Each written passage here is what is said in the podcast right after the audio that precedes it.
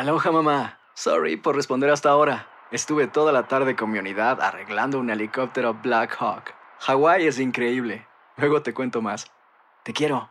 Be All You Can Be, visitando goarmy.com diagonal español. Hacer tequila, Don Julio, es como escribir una carta de amor a México. Beber tequila, Don Julio, es como declarar ese amor al mundo entero. Don Julio es el tequila de lujo original, hecho con la misma pasión que recorre las raíces de nuestro país. Porque si no es por amor, ¿para qué? Consume responsablemente. Don Julio Tequila, 40% alcohol por volumen, 2020. Importado por Diageo Americas, New York, New York. When you buy a new house, you might say, Shut the front door! Winning! No, seriously. Shut the front door. We own this house now. but you actually need to say, Like a good neighbor, State Farm is there. That's right. The local State Farm agent is there to help you choose the coverage you need. Welcome to my crib. no one says that anymore, but I don't care. So just remember, like a good neighbor, State Farm is there. State Farm, Bloomington, Illinois.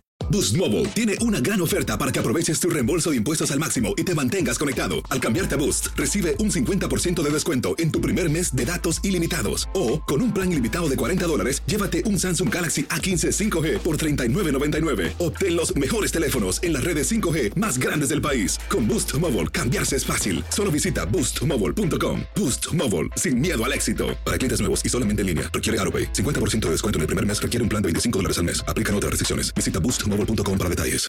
Escuchas los podcasts de Buenos Días América, compártelos y ayúdanos a informar a otros.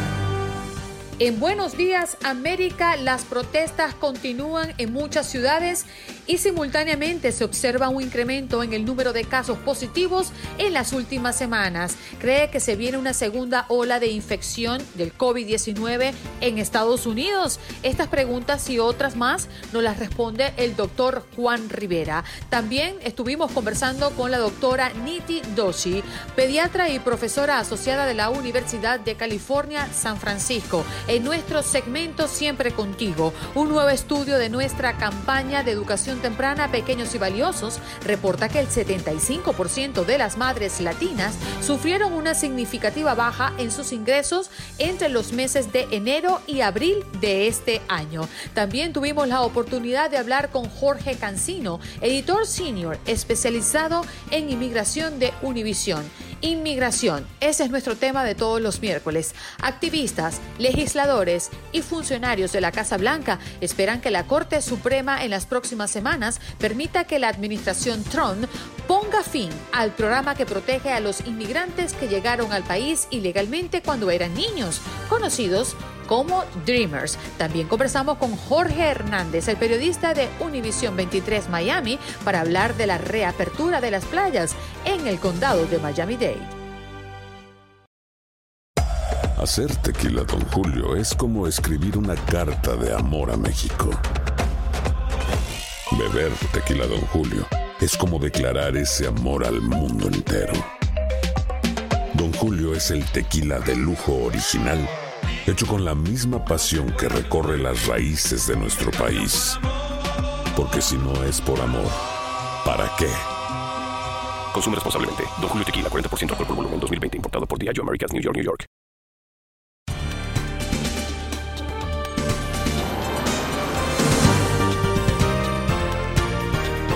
Nos vamos eh, a las llamadas o a Albert. Me indicas, Mingo, si ya tenemos a Albert Martínez. Listo. Albert, buenos días. ¿Cómo amaneces?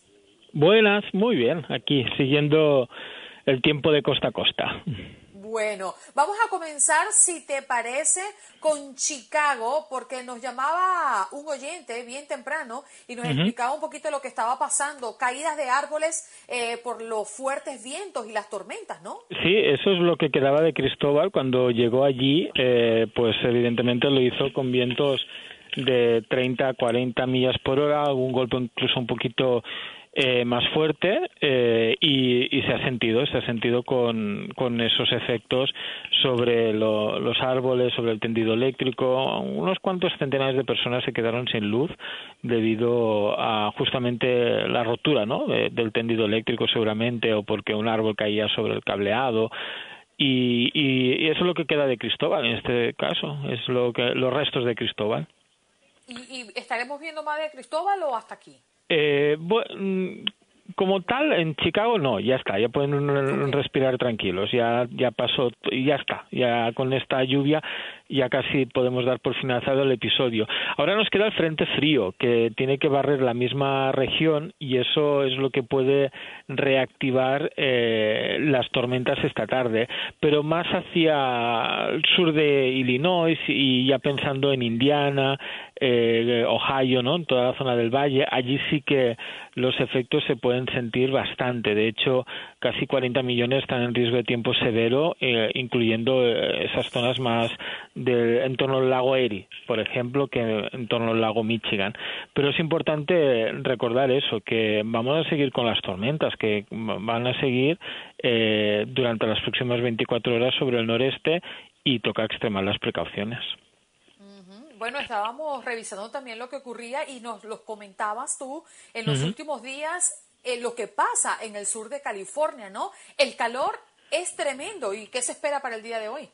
Pues para el sur de California, ayer, eh, por ejemplo, Los Ángeles volvió a batir récord de calor. Eh, para que nos hagamos una idea, volvió a hacer la máxima, volvió a subir hasta los 92 y depende un poquito de la zona. En, en la costa se quedó en los 90, hacia el interior las temperaturas fueron un poquito menos altas, ¿no? Pero también eh, hacía calor ayer y, es lo que hemos visto estos últimos días, ¿no? Esas temperaturas altas en, en la zona de California que evidentemente se traduce en, en la posibilidad de que alguien sufra lo que conocemos como un golpe de calor, ¿no? Que se produce cuando uno se está deshidratando eh, como consecuencia de esas temperaturas tan altas. Y tocará esperar un poquito porque sí que bajan para los últimos días de semana las temperaturas, pero se mantendrán altas. Así que todo lo que es la zona metropolitana de Los Ángeles, eh, San Diego. Eh, la, zona sur, ¿no? Palm Springs, eh, allí va a seguir el calor, allí va a seguir y, toca armarse de paciencia. Pero que, que sepan que no están solos. En Texas también han sufrido una ola de calor estos días y que eh, eso les puede reconfortar un poquito que no es la única zona del país con temperaturas altísimas en este caso. ¿Y continuará en Texas, por ejemplo, para el día de hoy? Bajan un poco por culpa del frente. El frente frío que, que, os comentaba, que barre al norte, también ha pasado por Texas y ha traído un alivio en la temperatura y eso se agradece. Pero es un alivio momentáneo, que es decir, son, son 24 horas. Mañana ya vuelven a subir las temperaturas en Texas y volverá a hacer calor para el fin de semana. Lo bueno es que no esperamos temperaturas tan altas como las que hemos visto estos últimos días. Así que eso es la, sería el lado eh, positivo, ¿no? En este sentido, pero sí, sí, sí, eh, han tenido un pequeño alivio pero es momentáneo. Ahora suben las temperaturas en Cleveland, en Buffalo, en el estado de Nueva York, en Filadelfia, por ejemplo. Yo no descarto esta tarde récord de calor en Filadelfia, con más de 90 grados. Así que eh, mientras refresca por un lado, eh, se calienta por el otro. ¿La zona triestatal eh, pues calor, eh, como os comentaba, temperaturas bastante altas, especialmente en la zona de, de Filadelfia, Washington. En Nueva York también hará calor, pero quizás no tanto, pero eh, a la espera de las tormentas. Eh, estas eh, regresan las a, la zona triestatal esta noche, así que toca prepararse porque lo que os comentaba, que hoy en la tarde van a producir las tormentas en la zona de los grandes lagos, ¿no? Eh, mañana eh, eso se mueve hacia la zona triestatal y eso aumentará el riesgo de tiempo severo en, esa zona. No son tormentas muy, muy, muy activas, pero bueno, alguna ráfaga de viento fuerte, como las que hemos visto en Chicago, yo no las descarto. Por eso es importante extremar las precauciones. Pero sí, tienen 24 horas de tregua antes de que lleguen las tormentas a la zona triestatal eh, esta noche mañana. Y yo debo confesarte que cada vez que tú vienes, Albert, yo miro por la ventana. Afortunadamente tengo una ventana aquí. Cuando estoy en la cabina de Ah. estudio no estoy en, en- cerca de una ventana. Pero digo, salió el sol. Y Albert me dice, bueno, pero ¿qué sol? Si el sol sale todos los días. Una cosa es que lo veas. Es que eso lo dice uno que, que trabaja en una cuevecita, para la gente no lo sabe. De vez en cuando, pues, cuando hago los Facebook Live se ve, yo estoy en una cuevecita donde hay un croma para hacer el weather cuando es necesario, eh, hacer esos vídeos explicativos, pero es una cueva, no hay ventanas, por eso eh, cuando alguien dice, no, es que veo el sol, digo, es que el sol sale todos los días, y lo dice uno que está frustrado porque no puede ver el sol hasta que Es sale por la puerta. Bueno, en Miami para de dejarte, para dejarte ir, Albert, porque sabemos que te tienes que ir a Despierta América. Hoy reabren las playas en el condado de Miami-Dade y todo el mundo está pendiente del clima. ¿Qué pasará Sí, pues que aprovechen hoy y mañana porque va a llover el fin de semana, así que Ah. que aprovechen hoy si pueden. Para los que no trabajan. Gracias, Albert. Un abrazo. Hasta mañana.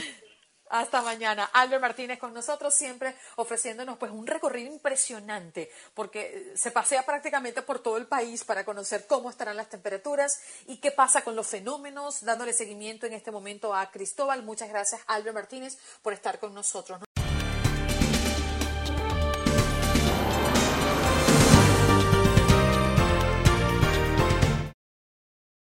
Boost Mobile tiene una gran oferta para que aproveches tu reembolso de impuestos al máximo y te mantengas conectado. Al cambiarte a Boost, recibe un 50% de descuento en tu primer mes de datos ilimitados. O, con un plan ilimitado de 40 dólares, llévate un Samsung Galaxy A15 5G por $39.99. Obtén los mejores teléfonos en las redes 5G más grandes del país. Con Boost Mobile, cambiarse es fácil. Solo visita boostmobile.com. Boost Mobile, sin miedo al éxito. Para clientes nuevos y solamente en línea, requiere AroPay. 50% de descuento en el primer mes requiere un plan de 25 dólares al mes. Aplican otras restricciones. Visita boostmobile.com para detalles.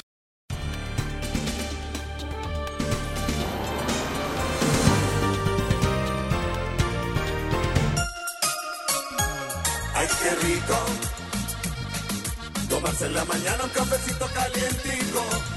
Buenos días, América.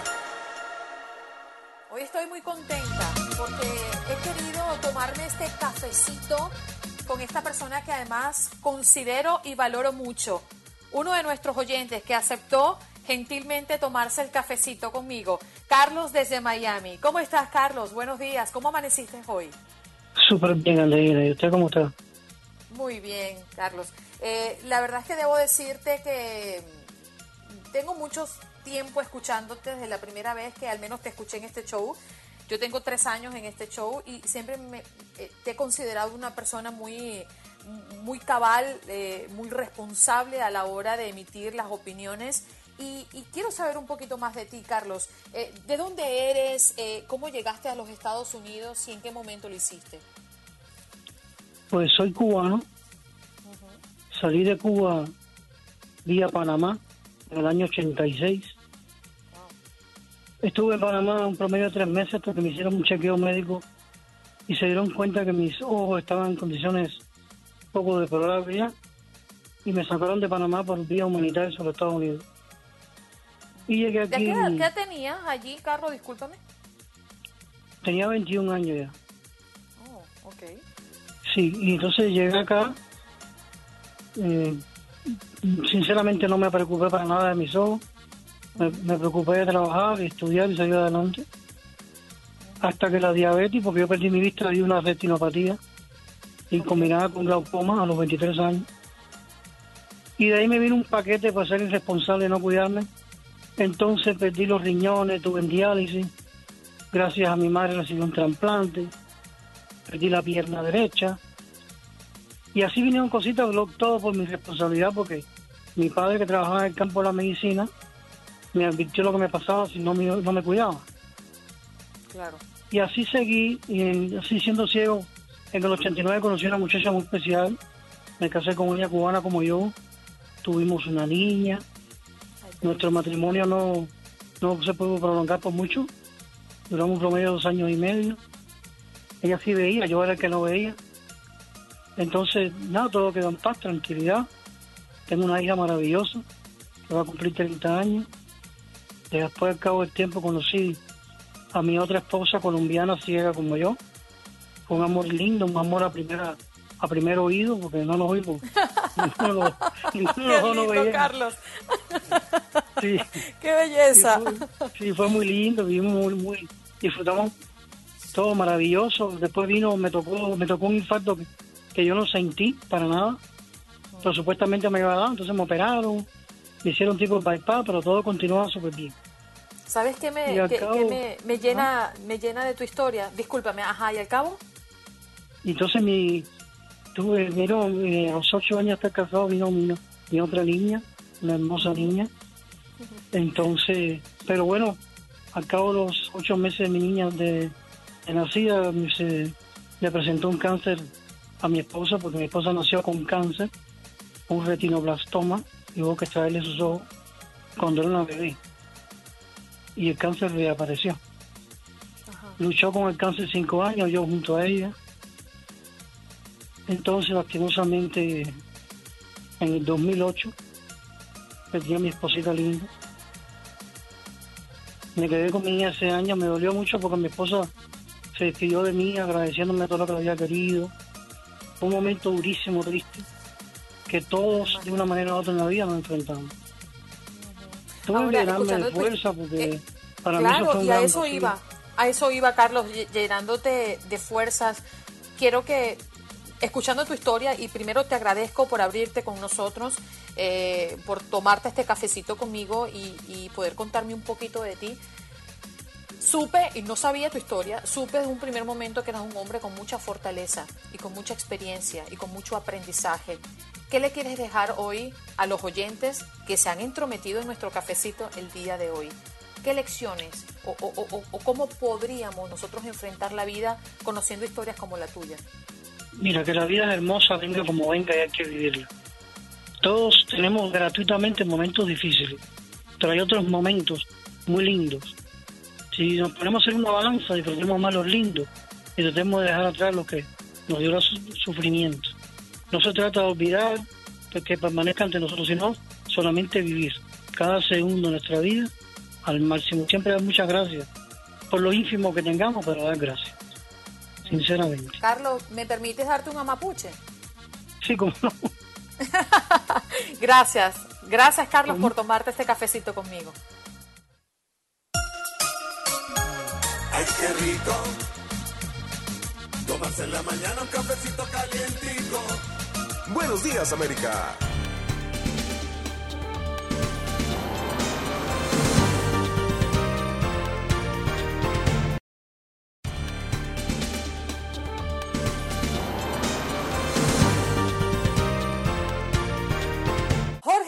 Ya está con nosotros, periodista de Univisión 23 Miami. Jorge, se reabren las playas. Sí, señor, ¿cómo estás, Andreina? Muy buenos días. Gracias a toda la audiencia de Good Morning América. Buenos días, América, en inglés y en español. Te lo dije en los dos para que me entiendan ambos bandos. ¿Cómo estás tú? Muy bien, aquí tomándome un rico cafecito, pero viendo el sol estupendo que ha salido el día de hoy Sí. y además coincide con uno de los entretenimientos más predilectos en el sur de la Florida, las playas. Ya tú tienes, ya tú Wow. tienes tu bronceador listo. Hoy regresamos No, yo de tengo nuevo. que trabajar, ¿qué va? Bueno, en la tarde podemos ir un rato. Yo en Sonia Beach voy a ir, eso es al norte de, de aquí de Miami. Precisamente hoy es el tan anunciado o la tan anunciada reapertura de las playas de todo condado Miami Beach. Miami Beach, todos se preparan para recibir a más turistas porque abren las playas obviamente y como ha sucedido en diferentes lugares como los negocios no esenciales van a tener que seguir medidas estrictas sanitarias, no se van a permitir, Andreina, grupos de más de 10 en las playas, no se van a permitir llevar coolers y no se van a permitir jugar deportes dentro de la playa. Son restricciones que las vas a ver, las indicaciones a medida que tú vayas yendo a cada playa, ahí van a ver los avisos bien especificados de exactamente todas las restricciones que debes tener en cuenta antes de ingresar. También tienen horarios diferentes dependiendo de la playa, así que toda esa información la puedes encontrar en univision23.com si vives aquí en el área de Miami. Jorge, y te vemos en un ratito nada más en, en Edición Digital Miami. Gracias por estar con nosotros. Gracias a ti y saludos a todos tus radioescuchas. Que tengas un excelente miércoles, ombliguito de la semana. Un abrazo. Así es. Jorge Hernández, periodista de Univisión 23.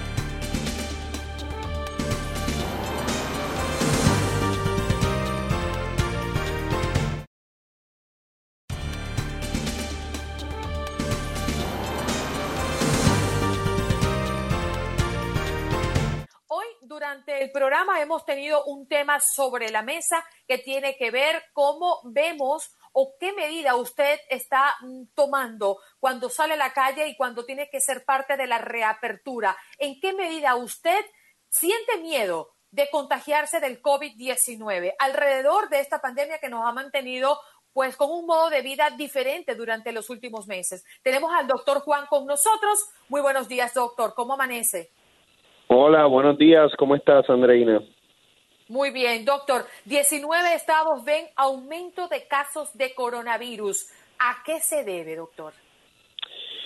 Pues yo creo que eh, lo primero que tenemos que decir es que de esto se ha hablado anteriormente, se esperaba hasta cierto punto un aumento en los casos. Eh, hay varias razones.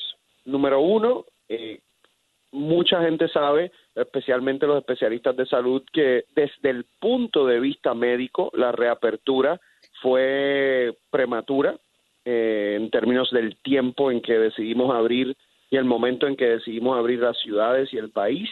Número dos, hay ciudades que abrieron eh, y no tomaron las precauciones adecuadas. Los ciudadanos no estaban utilizando máscaras, empezaron a ir a las barras, eh, a, conglomerarse en grupos grandes.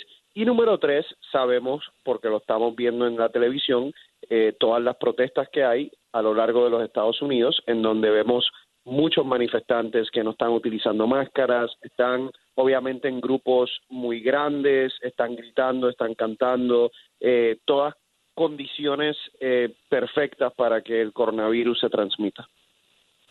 Doctor Juan, buenos días. Sabe que estuve leyendo un artículo de la BBC de Londres en la que el profesor Matthew Baylis eh, de la Universidad de Liverpool decía una frase eh, que, me, que me llamó poderosamente la atención. Él, él dijo, en los últimos 20 años hemos tenido seis amenazas importantes, SARS, MERS, ébola, gripe aviar y gripe porcina.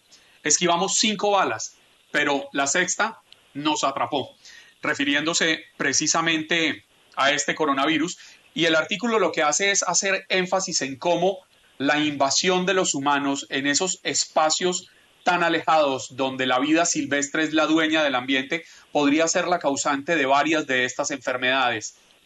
¿Cree que los humanos nos estamos sobrepasando en ciertas cosas que están permitiendo que esas enfermedades invadan nuestro entorno?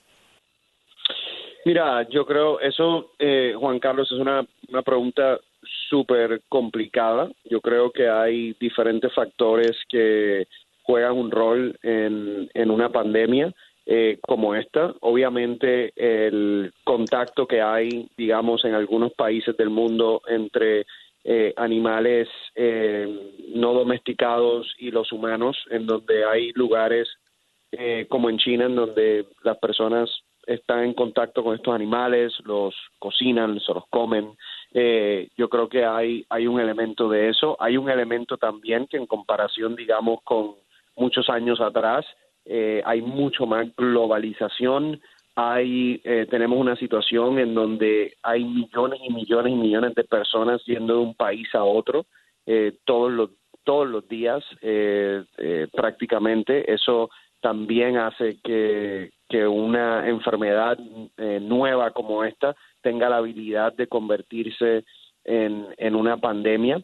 Así que eh, son muchos factores. Imagínate, imagínate que a este punto difícil también explicarlo cuando sabemos que hay grupos eh, como el Centro de Control de Enfermedades en diferentes países que estaban, entre comillas, preparándose para un evento como este y se dan cuenta que los escenarios que ellos habían tenido en cuenta, aparentemente ninguno era tan malo como este.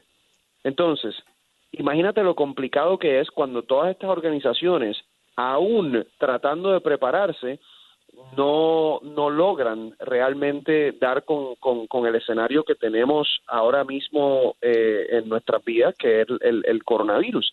Eh, estaba diciendo el doctor Fauci el otro día que, como él lo dijo, this is the worst case scenario. Eh, este es el escenario de los escenarios peores que uno se pueda eh, eh, imaginar en términos de las características del virus. Así que una, una respuesta súper compleja. quizás otra persona, digamos, una de las personas que trabaja en estas organizaciones especialistas en, pandemias te la puede contestar mejor, pero yo sí te puedo decir que es multifactorial. Mm, yo creo que hay una pregunta recurrente cuando pasan los días, las semanas y los meses, doctor, eh, ¿qué nos hacemos? Sobre todo los que vivimos en los Estados Unidos, porque hoy despertamos con dos millones de contagios y cientos de mil personas, un poco más, de fallecidos. ¿Por qué Estados Unidos no puede frenar la pandemia? Mira, eso hoy, hoy, la verdad, ustedes hoy están con preguntas muy complejas, chicos. Vamos a ver. eh, déjame, Andreina, estamos lúcidos. Están hoy, parece que se prepararon por varios días. No, no, no, mira, en serio. Mira lo que pasa. Nosotros hemos sido el país eh, que realmente ha sido un, uno de los pocos sin una estrategia nacional. Eh, no hemos tenido una estrategia nacional. En otras palabras, el gobernador de Nueva York hace algo, el, el gobernador de Texas hace otra cosa. No hemos tenido realmente una estrategia nacional. Yo creo que eso nos ha eh, herido bastante. Creo que eso nos ha inhabilitado eh, nuestra manera de luchar con esto de manera cohesiva y coherente. Esa es una. Número dos, eh, nosotros eh, somos parte de una sociedad bien distinta a otros países como digamos Corea del Sur, que le va extremadamente bien en términos de luchar contra la pandemia. Nuestra sociedad es una sociedad que de repente eh, se le hace más difícil comprender el sacrificio de las libertades personales eh, por una por una salud pública, por un bien común. Eh, es una sociedad más difícil en términos de ponerse de acuerdo eh, desde el punto de vista de disciplina para, para poder atacar eh, este tipo de virus. No es lo mismo en China, que es un gobierno autoritario, en donde te dicen, si sales de tu casa, vas a la cárcel. Obviamente esa no es la situación eh, que tenemos aquí. Yo creo que también estamos en una sociedad lamentablemente eh, demasiado dividida desde el punto de vista político. Eh, y tú, por ejemplo, puedes eh, prender el televisor, ver MSNBC o CNN y ver una perspectiva de la pandemia del coronavirus y ves Fox y parece que es una pandemia en, en, en otro tiempo o en otro tipo de, de situación. No estoy criticando a ninguno de los dos lados, siempre simplemente estoy diciendo la diferencia que hay entre la, las dos maneras de comunicar. Entonces, hay también un problema de comunicación que no es uniforme, los mensajes no son iguales. Y yo creo que eso ha hecho eh, que, que esto nos dé mucho más duro a nosotros. Doctor Juan, Juan eh, Carlos, no más preguntas complicadas para el doctor, por no, favor. vamos a, vamos a tratar de que sea suave. Doctor Juan, eh, yo quiero entender el, el, la dinámica cuando se investiga alrededor de vacunas y se hacen vacunas. Porque el presidente Donald Trump hace unos días aseguró que ya había dos millones de dosis de una vacuna listas para ser aplicadas en el momento en que se comprobara que esta era la, la solución, que se comprobara su efectividad.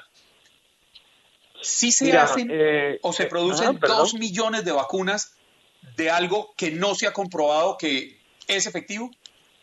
Claro, eso es una, eso es una situación eh, extremadamente rara y particular que no es la situación usual cuando se hace una vacuna. Cuando se hace una vacuna hay unos, labora- unos experimentos que se hacen en el laboratorio, se encuentran eh, los antígenos que se van a poner en la vacuna, luego se hacen pruebas en animales, luego se hacen pruebas, si todo sale bien, se hacen pruebas en un grupo muy pequeño de humanos, si todo sale bien, se hacen pruebas en un grupo más grande de humanos y cuando ya hay efectividad y hay seguridad y la FDA lo aprueba, entonces se pasa a la manufactura. Usualmente así es. En este caso, lo que el presidente Trump está diciendo es que, obviamente, si en diciembre hay una de esas vacunas que prueba ser efectiva, ellos lo que quieren es disminuir el tiempo de manufactura para poder tener ya dosis y una vez que llegue esa evidencia científica positiva y se apruebe por la FDA, que automáticamente se pueda administrar a las personas. No es lo usual. Obviamente,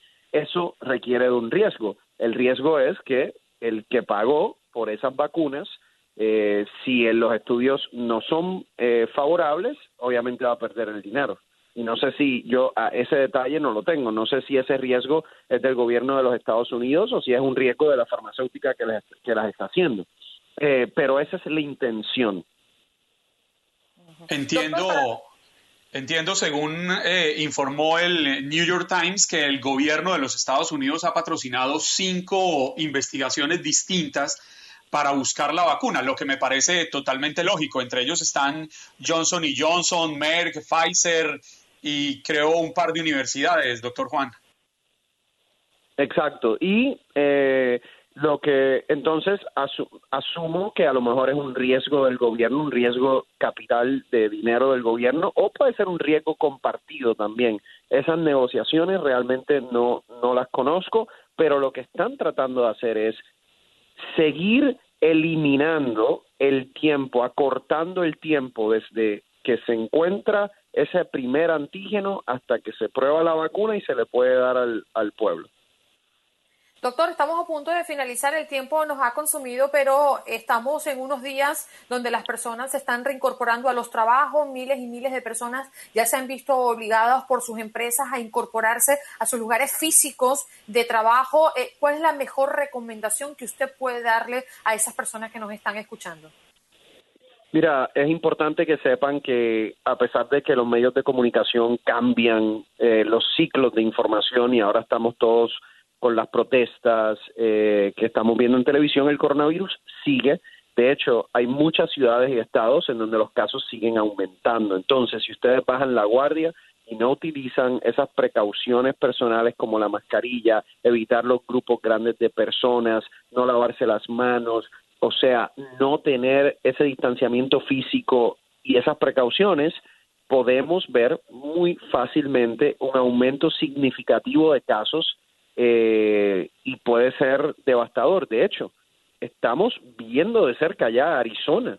Arizona puede ser el próximo New York si no se cuidan. Así mismo es. Gracias, doctor Juan, por estar disponible y por conectarse con Buenos Días América toda la semana. Un abrazo. Gracias, chicos. Cuídense.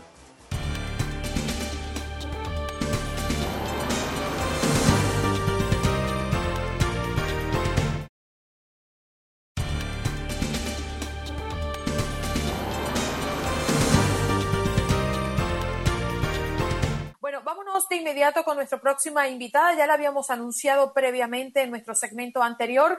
Nuestro segmento Siempre contigo, un nuevo estudio de nuestra campaña de educación temprana, Pequeños y Valiosos, reporta que el 75% de las madres latinas sufrió una significativa baja en sus ingresos entre los meses de enero y abril del 2020, es decir, del año en curso. Situación pues que agrava el gran impacto del COVID-19 sobre los pequeños. Nuestra invitada, la doctora Niti Doshi, eh, ya está con nosotros, pediatra, profesora asociada de la Universidad de California, San Francisco. Además, es la subdirectora de innovación clínica eh, de mm, eh, esta clínica líder para la campaña Demasiado Pequeños para Fallar y el enlace pediátrico para la iniciativa de Soul Star eh, ya está con nosotros. Muy buenos días, doctora, ¿cómo está?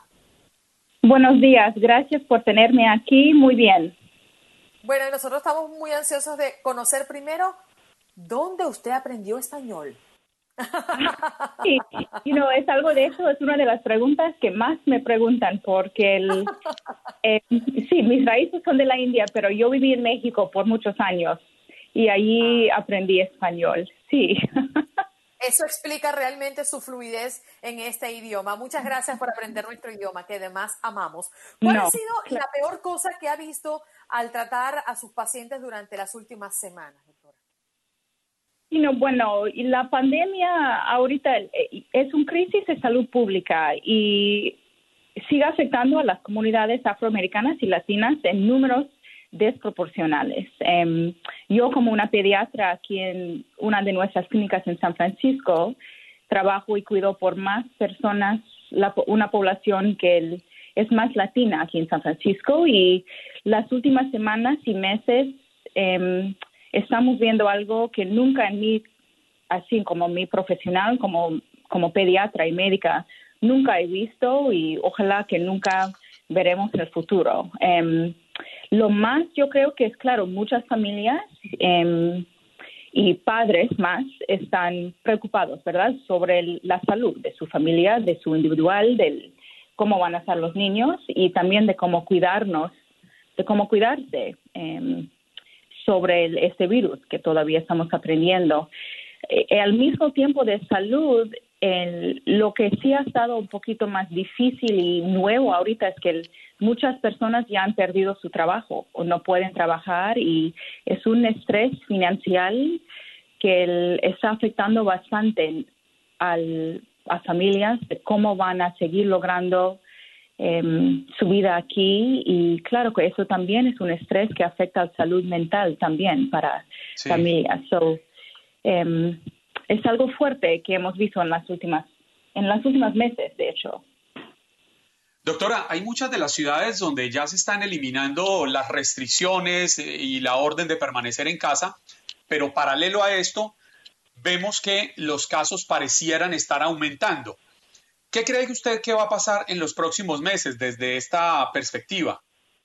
Ay, no, esto de hecho sí es la pregunta más bueno, es la pregunta de millón de dólares, ¿verdad? Que qué va a pasar. Um, es, una, es una balanza, yo creo que también, como que sí es cierto que el, tenemos que entender que gente tiene que regresar a trabajar al mínimo para ganar dinero, para tener su vida, pero al mismo tiempo todavía no tenemos una vacuna, no tenemos algo para protegernos como una comunidad total sobre ese virus. So, yo creo que esto es lo más importante, yo creo, ahora para personas es entender bien cómo pueden, si hay que salir, si hay que regresar al trabajo, lo más importante es del em, saber cómo protegerse, ¿verdad? Lavar las manos. Es unas cosas que por la mayoría es más o menos simple. Lavar las manos, lleva una máscara si, you know, si van a estar con otra gente.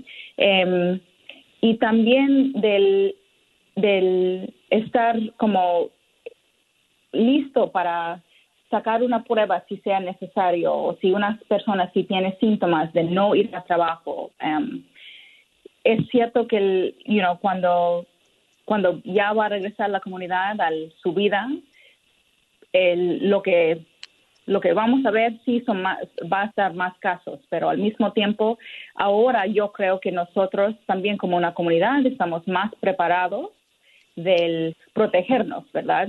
Em, no estamos en marzo, ya estamos en junio, so ya hemos aprendiendo, ya hemos aprendido algo de los meses pasados que ya podemos poner enfrente. Um, yo creo que también, you para niños, lo que yo he visto en los últimos meses es que, claro, con razón, muchas personas tienen miedo de, de venir a una clínica o de venir al hospital si no sea totalmente necesario. Y como pediatras estamos tratando de decir a todas las padres, digamos, que para niños lo más importante también para su salud total es del recibir sus vacunas y más cuando you know, cuando tienen menos de dos años. So, esto sí es algo que muchas clínicas, como nuestra clínica también en San Francisco, hemos em, creado procesos em, en que el, todavía si hay un niño, si, you know, si hay una familia que tiene niños que necesitan vacunas, hay un proceso de recibirlos porque el, esto sí es algo muy importante y em, queremos asegurar a nuestra población que sí podemos hacerlo seguro, sí estamos haciendo cosas diferentes para protegerles también. Nos queda muy poquito tiempo, pero a mí me da mucha curiosidad. Obviamente nosotros tratamos de atender y enfocar nuestra, nuestras preguntas y nuestros temas eh, con referencia a, mm, a nuestra gente, a los hispanos, ¿no? Pero se puede hacer una comparación entre las mamás latinas y las madres de otros grupos étnicos, ya que partimos de este estudio eh, en base a nuestra campaña. Ya, ya, you know, lo que yo he notado también en mi experiencia como en mi clínica y también lo que fue en el estudio, la encuesta, es que la vida, you know, la pandemia no ha parado la vida en la casa y para mamás latinas también la mayoría de mamás latinas sí son las personas que puede ser que están trabajando afuera de la casa, pero también están trabajando adentro de la casa. Y en las últimas meses, you know, niños no están yendo a la escuela. Hay más estrés y cosas de hacer adentro de la casa y em, no es solo la preocupación, pero también es de que hay que hacer muchas cosas adentro de la casa también. Que o sea, tiene que ver con el estilo de vida y con las menos posibilidades que tienen económicamente. Es, exacto. Um, uh-huh. Y yo creo que sí está afectando más a las mamás latinas porque, el, you know, históricamente o culturalmente son las mamás que están, que están you know, haciendo todo en la casa. Um, so esto sí ha sido bastante a, a, lleva un estrés para las mamás, también el estrés para el, las parejas, ¿verdad? Porque hay, hay muchas parejas también que ya no pueden trabajar y es algo en que el, toda la familia ya está pendiente, ¿verdad? De, como en este estrés de qué, qué vamos a hacer sí. por los meses que Doctora, muchísimas gracias por pasar por Buenos Días América y aclararnos un poco esta situación que se deriva de un nuevo estudio en nuestra campaña de educación temprana pequeños y valiosos, reportando que el 75% de las madres latinas sufrió una significativa baja en sus ingresos entre los meses de enero y abril de este 2020. Un abrazo y que tenga estupendo día, doctora. Igualmente, gracias a ustedes.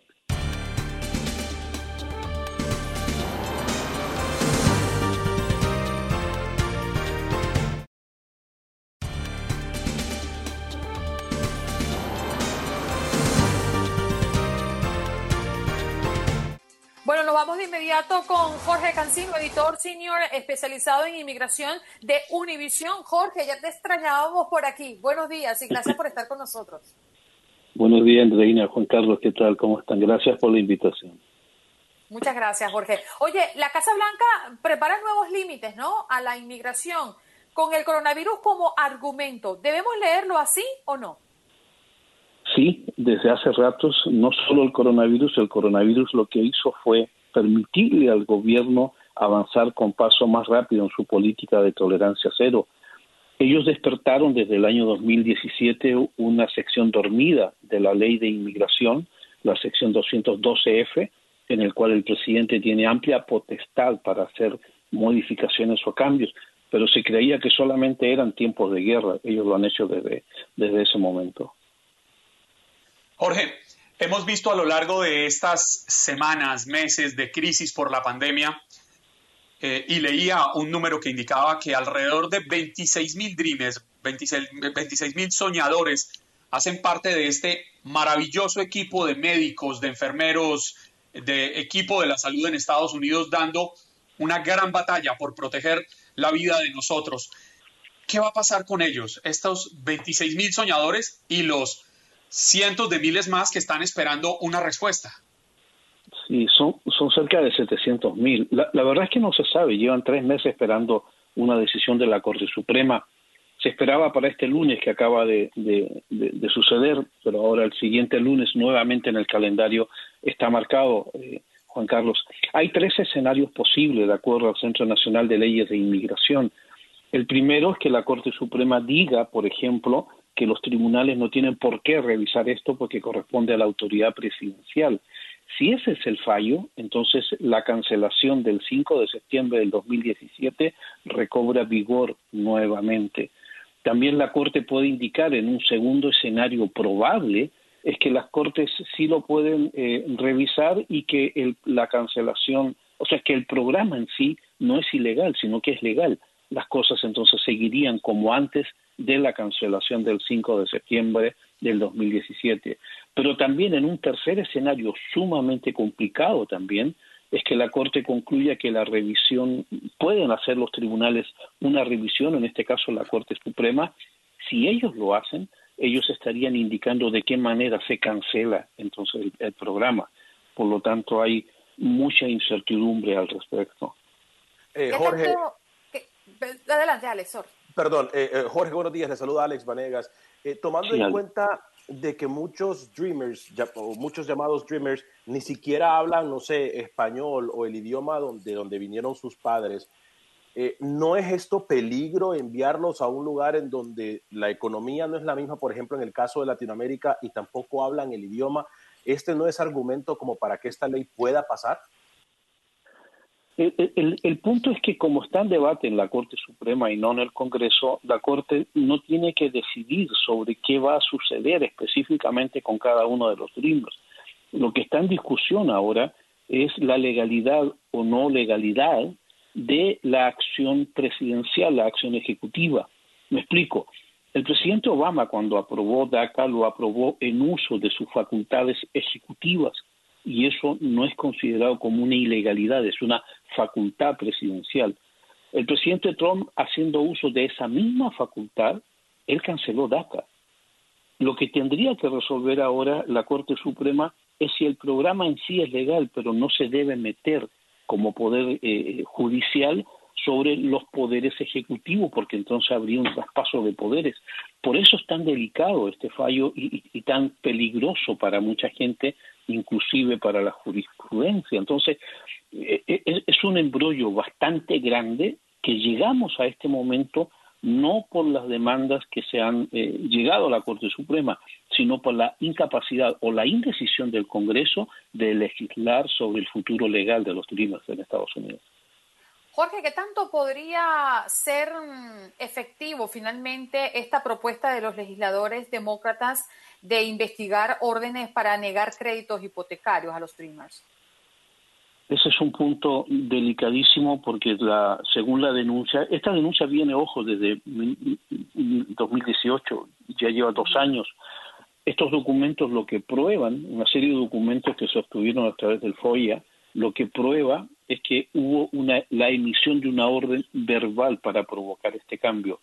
Eh, el Congreso le pidió el, lunes al inspector general del Departamento de Salud una investigación sobre este tema a ver qué se resuelve, pero si se llega a determinar que efectivamente el gobierno negó a los Dreamers el derecho a obtener una hipoteca, a los Dreamers protegidos por DACA, pues a ver de qué manera subsana este problema porque les impidió a muchos de ellos conseguir su casa propia, ¿no?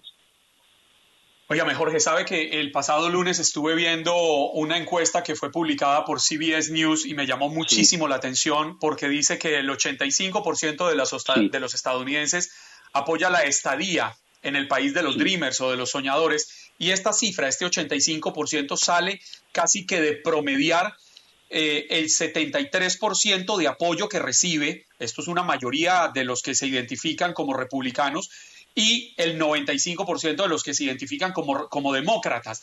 Es decir, pareciera que todas las condiciones en el país están dadas, eh, eh, al menos en el ambiente entre las personas, entre la inmensa mayoría de estadounidenses, pero que son los políticos y los jueces los que no se pueden poner de acuerdo.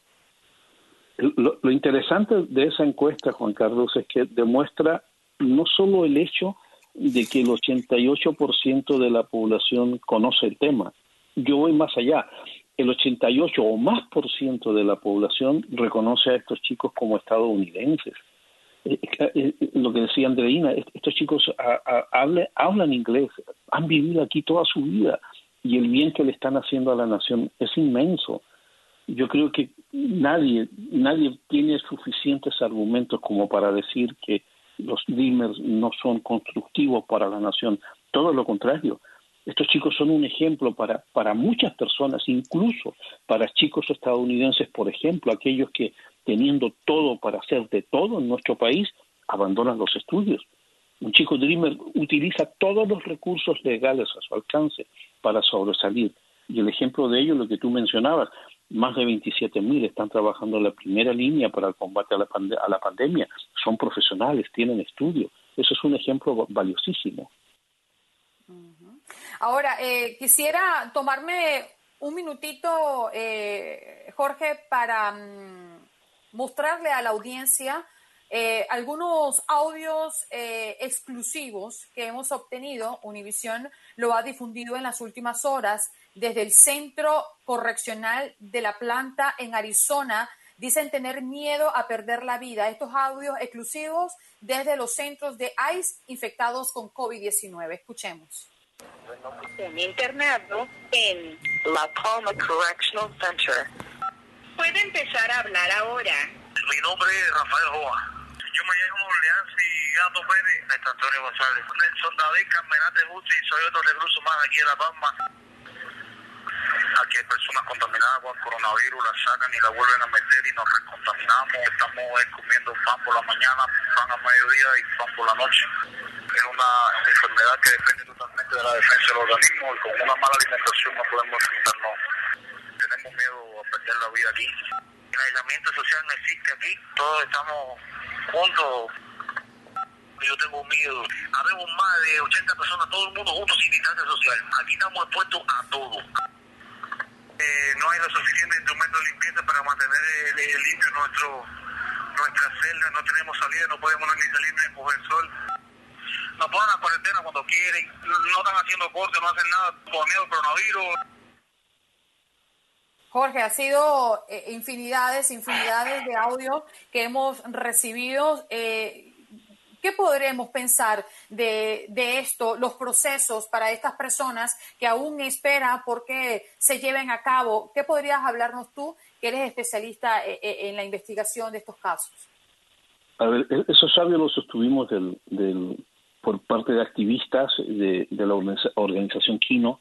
Eh, son audios eh, recogidos desde el centro La Palma, en Arizona. Eh, es, es, terrible. La situación que vive esta gente de pánico, de terror, es enorme. En el reportaje que se publicó la semana pasada, incluso incluimos el testimonio de un interno en La Palma que fue liberado eh, supuestamente sano.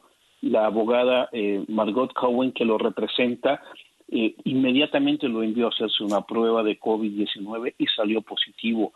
Esta persona fue liberada estando infectada. Así de grave es la situación, pero el gobierno lo liberó diciendo que no lo estaba. Por lo tanto, todas aquellas personas que estuvieron en contacto con él puede que hayan resultado infectadas en, los últimos días. Así de grave es la situación, lo mismo para utensilios de limpieza. Hay más de 25 mil internos eh, encerrados en las cárceles de ICE solamente el 20% de ellos han sido testeados según el gobierno y alrededor de 1.700 personas han resultado positivas y no se sabe si todos ellos están en los centros de detención, en qué condiciones y alrededor de cuántas personas. Por lo tanto, estimamos desde fuera de que la situación es caótica dentro. Jorge. Ojalá que esta, esta, estas manifestaciones hayan surtido algún efecto. Adelante, Alex. Jorge, eh, más allá del aspecto humano, que es el que siempre se ha tratado de pelear y abogar en cuanto al sistema de inmigración, no se cae en un error al no tocar el aspecto económico que puede beneficiar a Estados Unidos el no solamente legalizar y documentar a los Dreamers, sino que a los del TPS, a, todas esas personas que no están, que están sin estatus en este momento, están dispuestos todos a pagar lo que sea por obtener sus documentos. El factor monetario no es mo motivo para el gobierno para poder solucionar una situación tan dura como la migratoria. No, lo, que hay es una, una enorme batalla ideológica sobre este tema y una enorme y, y que a, ver, la ley de inmigración está vigente desde la, desde 1968, desde la época de Lyndon Johnson. La ley de inmigración es muy severa, es muy dura es muy dramática en muchos aspectos que con el curso de los años se ha ido eh, a través de precedentes jurídicos y precedentes históricos se ha ido suavizando. Prueba de ello es que 10 presidentes hasta ahora han usado la misma ley y el presidente Trump usó la misma ley que usó el presidente Reagan, con la diferencia que Reagan hizo una amnistía, pero este gobierno la, la ha convertido en una ley muy severa porque es una ley severa lo primero que debe hacer el Congreso es modernizarla. Yo creo que aquí hay un, un, un, tema eh, que no se quiere discutir con esa franqueza. Y dentro de la modernización, eliminar ciertas partes o, cambiar partes de la ley que impiden legalizar a las personas que entraron de manera ilegal o que se encuentran ilegalmente en Estados Unidos. Ese es un debate político clave, porque la misma ley de inmigración señala que las personas que no tienen un registro de entrada no pueden optar a ningún tipo de beneficio legal en el país, excepto en, en, en, en, algunos casos, como por ejemplo esposos de ciudadanos estadounidenses. Pero creo que el Congreso tiene una responsabilidad mayor, no solo de modernizar la ley, sino pensar, como usted dice, en el beneficio que va a tener para el país la legalización de estas personas, que muchos de ellos son padres de ciudadanos de Estados Unidos. Jorge, gracias por estar con nosotros. El tiempo se nos agotó. Eh, la verdad es que hemos tocado temas sumamente eh, conmovedores y delicados en nuestro segmento de miércoles de inmigración y esperemos que no te me pierdas tanto. no, para nada. Muchas gracias por la invitación otra vez.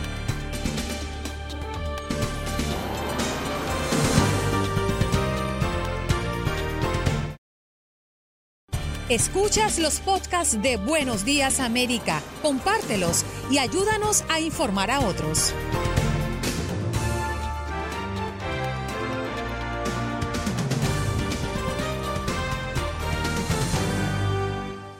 Boost Mobile tiene una gran oferta para que aproveches tu reembolso de impuestos al máximo y te mantengas conectado. Al cambiarte a Boost, recibe un 50% de descuento en tu primer mes de datos ilimitados. O, con un plan ilimitado de 40 dólares, llévate un Samsung Galaxy A15 5G por $39.99. Obtén los mejores teléfonos en las redes 5G más grandes del país. Con Boost Mobile, cambiarse es fácil. Solo visita boostmobile.com. Boost Mobile, sin miedo al éxito. Para clientes nuevos y solamente en línea, requiere AroPay. 50% de descuento en el primer mes requiere un plan de 25 dólares al mes. Aplican otras restricciones. Visita boostmobile.com para detalles. Si no sabes que el Spicy McCrispy tiene Spicy Pepper Sauce en el pan de arriba y en el pan de abajo, ¿qué sabes tú de la vida? Para, pa, pa, pa. This country was built on a distinctly American work ethic. But today, work is in trouble. We've outsourced most of our manufacturing to other countries. And with that, we sent away good jobs and diminished our capability to make things. American Giant is a clothing company that's pushing back against this tide. They make a variety of high quality clothing and activewear, like sweatshirts, jeans, dresses, jackets, and so much more. All made right here in the USA, from growing the cotton to adding the final touches.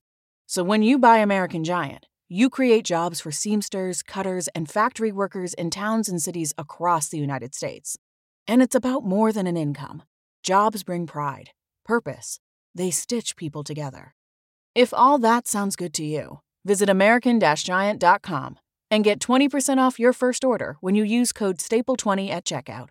That's 20% off your first order at American Giant.com with promo code STAPLE20. When you need mealtime inspiration, it's worth shopping Kroger, where you'll find over 30,000 mouthwatering choices that excite your inner foodie. And no matter what tasty choice you make, you'll enjoy our everyday low prices, plus extra ways to save, like digital coupons worth over $600 each week. You can also save up to $1 off per gallon at the pump with fuel points. More savings and more inspiring flavors make shopping Kroger worth it every time. Kroger, fresh for everyone. Fuel restrictions apply.